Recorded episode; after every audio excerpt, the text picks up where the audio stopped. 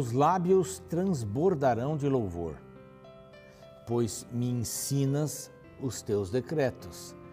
Salmos 119, 171 é o verso. O salmista aqui diz que eu estou sempre louvando ao Senhor, por quê? Porque o Senhor me ensina através dos, dos decretos, e aqui você já sabe, né? Decreto, preceito, mandamento, palavra, e tem outros, outros mais estão por aí. Eu, a minha tela só está para ver esses daqui. Mas são 176 versos falando sobre a lei, a palavra. Guardei tua palavra no meu coração para não pecar contra ti, lâmpada para os meus pés é a tua palavra. É isso, os meus lábios se enchem de louvor. Vamos ler a palavra? A palavra vai nos dar esta visão da vida, otimista, mais do que a gente tem tido, esperançosa. Este é o programa Reavivados por Sua Palavra aqui da TV Novo Tempo e nós temos a alegria de ter você com a gente às seis da manhã na TV Novo Tempo, canal da Esperança, às três da manhã, quando o programa é repetido. Muita gente assiste nesse horário, quero agradecer. Agradecer a você que está no Spotify, no Deezer, ah, caminhando, aí ouvindo só o nosso programa, ou no carro. Que beleza que são essas mídias tão importantes para a gente pregar o Evangelho, né? E a você que está no NT Play e também no YouTube. O YouTube, o nosso canal Revivados por Sua Palavra NT, ele aparece aqui para você anotar, para se inscrever. Isso é muito simples. Se você esqueceu ou não, não, não anotou, é fácil de lembrar, né? É o programa, tudo junto, termina com NT da Novo Tempo. Revivados por Sua Palavra, NT. Pronto. Aí você se inscreve, clica no sininho para ter as novidades, você busca. Uh, compartilhar, que é o mais importante, compartilhar a palavra de Deus, isso deve ser empolgante, porque seus amigos vão gostar. E nós já estamos com 371 hoje, né? No dia que for ao ar, eu acho que vai ter mais, mas uns 370 e tal eh, inscritos em nosso programa. Queria ter muita gente estudando a palavra. Esse é o grande objetivo. Quero oferecer para você essa revista Espírito Santo o Deus dos bastidores. Nós estamos insistindo, viu? Porque tem muita gente que precisa estudar e aprender mais sobre o Espírito Santo. Ele é Deus, completamente Deus, não é inferior.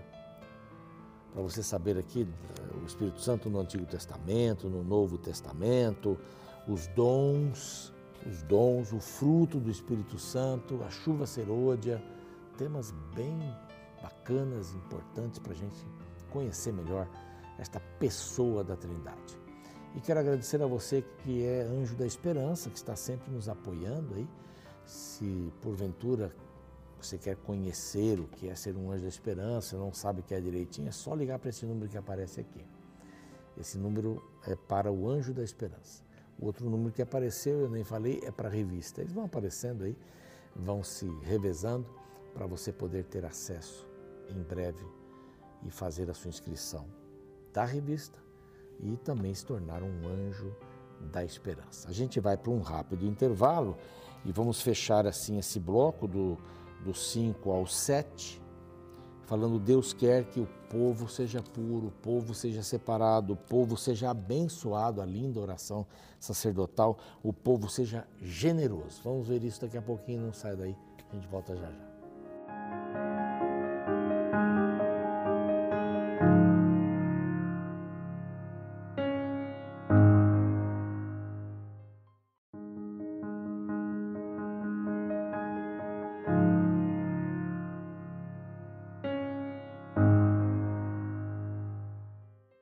Bem, estamos de volta, estamos de volta com o programa Reavivados por Sua Palavra, aqui da TV Novo Tempo. Este capítulo 7 que vamos estudar hoje vai fechar esse ciclo. Deus quer que o povo seja puro, separado, abençoado e agora generoso. Quatro características fantásticas. E a garganta vai indo embora mesmo. Por isso que essa água está aqui, nessa caneca da Novo Tempo. Muita gente pergunta como é que eu faço. Mas escreve para cá e pergunta como é que você faz para obter, para comprar uma caneca dessa, que ela é bonita. Eu tenho uma em casa também. Muito bem, para ocasiões especiais da minha casa. Mas nós estamos aqui no capítulo 7. Antes eu quero dizer que você pode fazer um curso bíblico novo aqui da Novo Tempo. Novo da Novo Tempo, hein? Olha que coisa nova mesmo. É, através do WhatsApp. É só anotar esse número que aparece aqui e você vai poder entrar em contato com uma conta do, do WhatsApp. Só diga lá, eu quero fazer o curso Vida Espiritual. Pronto, vai receber e já começa a conversa. Você vai ver que legal. E também temos aqui um QR Code. Você pode aproximar o seu celular, se ele tiver o aplicativo para isso, e ele vai ler também e vai direcionar você para isso. Bem simples, bem fácil, para conhecer esse aspecto da vida espiritual. Então vamos lá, o capítulo 7 é um capítulo que tem como um título geral que eu coloquei aqui o povo, um povo generoso. Deus quer um povo puro, Deus quer um povo separado, Deus quer um povo abençoado. Olha, quando ele pede para Moisés, né, dizer a, a Moisés falar para Arão que ele devia abençoar o povo. Eu até queria falar um pouquinho mais no programa anterior e, e o tempo não me permitiu, mas nós devemos ser pessoas abençoadoras. Uma pessoa abençoada não é uma pessoa que tem alguma coisa que ela pediu. Ah, eu pedi tal coisa e Deus me deu. Sou uma pessoa abençoada. É ser uma bênção. Você entende o que é isso? Ser uma bênção é ver a necessidade do outro. Está ligado aqui. O povo abençoado com o povo generoso está super ligado. Quando você vê uma necessidade e você tem um prazer de poder ajudar aquela pessoa. Ela precisa. Ela precisa. Hoje você está ajudando. Pode ser que amanhã alguém tenha que ajudar você. Nós, nós passamos por diversas circunstâncias da vida. Não estou aí prevendo que você vai ficar pobre, miserável, né? não, não é nada disso. Mas a gente se ajuda, não é? Então você vira uma bênção para a vida das pessoas quando você cumprimenta. Olá, bom dia. Você vira uma bênção para as pessoas quando você diz o nome, o nome do, do porteiro e o cumprimenta. Quando você agradece a balconista porque ele atendeu e lhe deu lá meia dúzia de pães. Isso, isso faz diferença na vida das pessoas. Diga alguma coisa. Diga alguma coisa. Hoje eu estava descendo o elevador eh, do, do, do hotel eu não moro aqui em Jacareí, eu moro em São Paulo. Como já disse, sou pastor lá, em Morumbi, na Vila Andrade, Panambi.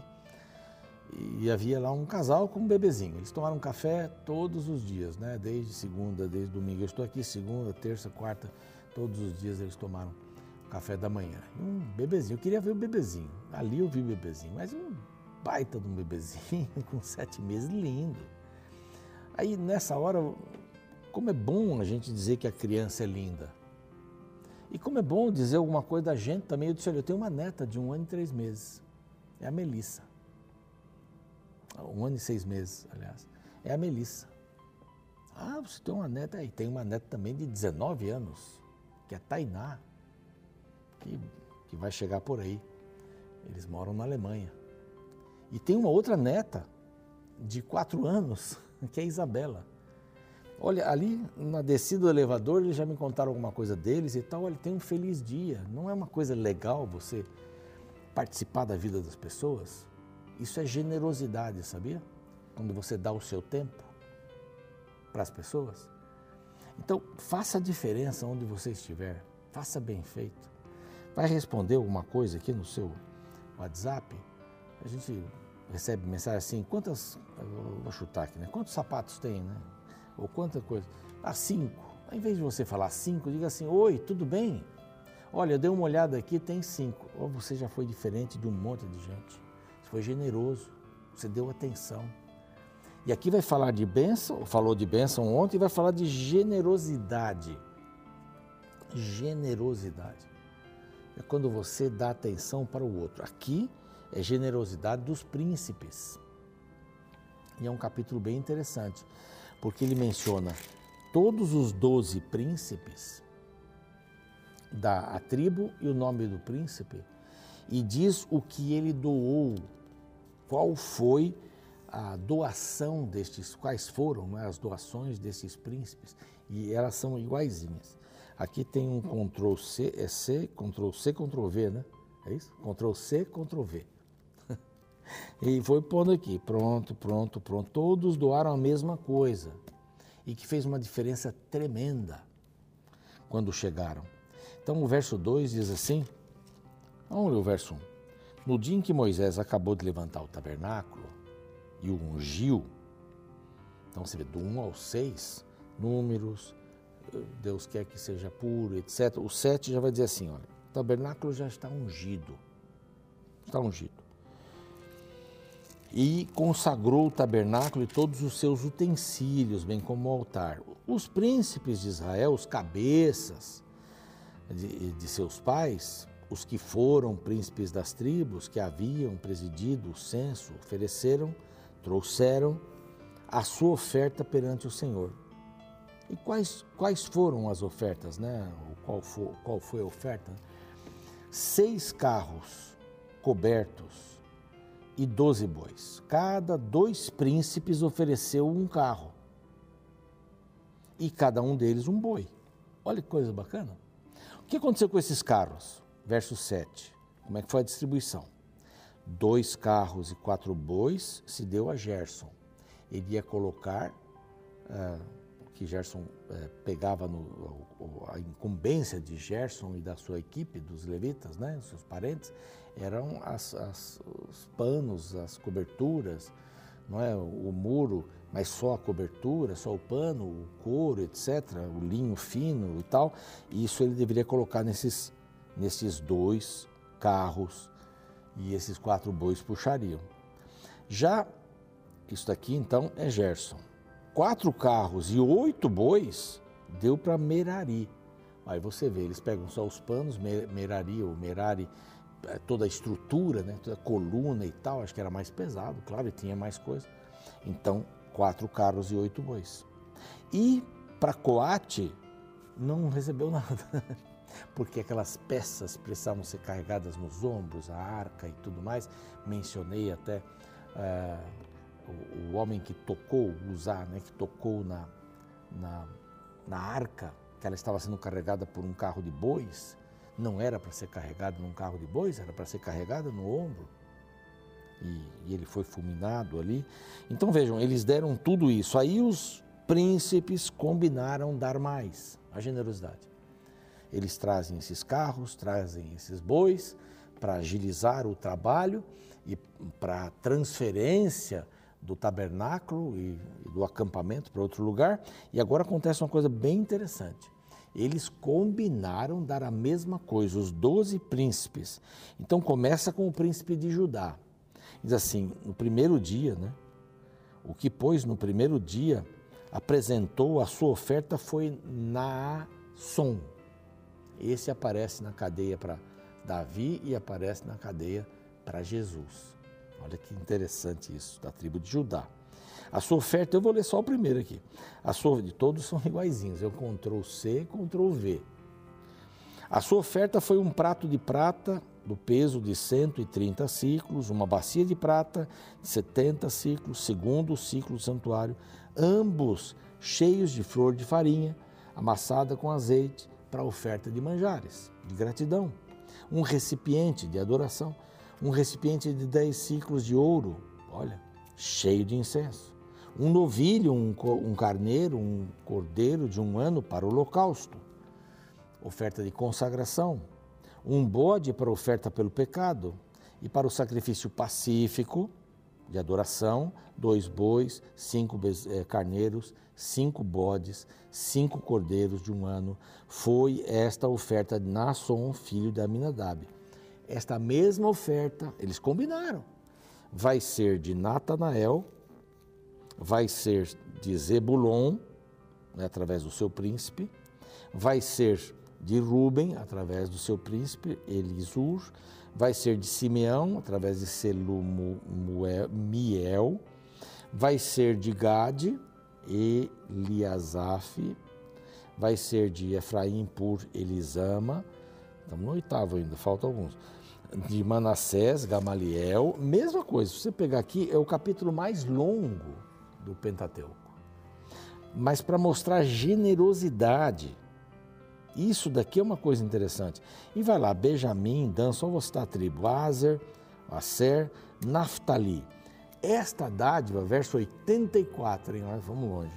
Esta dádiva, feita pelos príncipes de Israel para a consagração do altar, no dia em que foi ungido, 12 pratos de prata, aí repete, né? Tudo que eles deram. Isso daí hum, dava muitos quilos, 24 quilos aqui nessa primeira parte, eh, dos pratos de prata, do, da bacia, eh, dos utensílios, 2.400 ciclos, 24 quilos, muita coisa, hein? Depois, as 12 recipientes de ouro, isso de prata, de ouro, 1.200 quilos. Foi um, um, tremendo, o gaúcho tinha um baita de, um, de uma baita de uma oferta. E todos os animais para o sacrifício pacífico de louvor foram 24 novilhos. Aí dá, vai multiplicando. Quando entrava Moisés na tenda, foram mais de 70 animais. Quando entrava Moisés na tenda da congregação para falar com Deus, então ouvia a voz que ele falava em cima do propiciatório, lá no Santíssimo, que está sobre a arca, entre os dois querubins, assim lhe falava. Você lembra que eu falei aqui no começo que eh, o livro começa que Deus falou e termina como e Deus falou, porque Deus fala o tempo todo aqui e vai orientando Moisés. Ele entra no santuário. Foi o dia da inauguração, não é? O dia da inauguração. Esse presente generoso, cada príncipe trouxe aqui, é interessante. Por que, que, por que ele não diz assim? Os príncipes trouxeram 24 eh, mil quilos de prata e 1.200 quilos de ouro. Por que não foi essa? Porque cada ato individual é anotado por Deus. Aqui você vê detalhes, poderia só dizer assim: olha, todos eles trouxeram e foi muito bom. Isso é um resumo.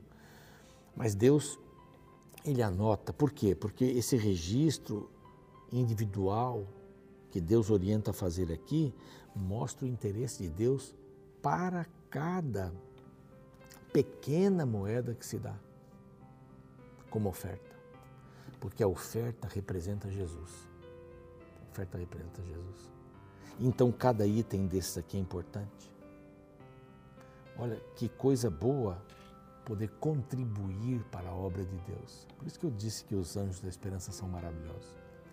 E o que é que você está fazendo para contribuir para a obra de Deus? O seu tempo, os talentos que Deus lhe deu, você está aplicando? Você está cuidando do seu corpo para ter saúde, para fazer um bom trabalho? E o tesouro?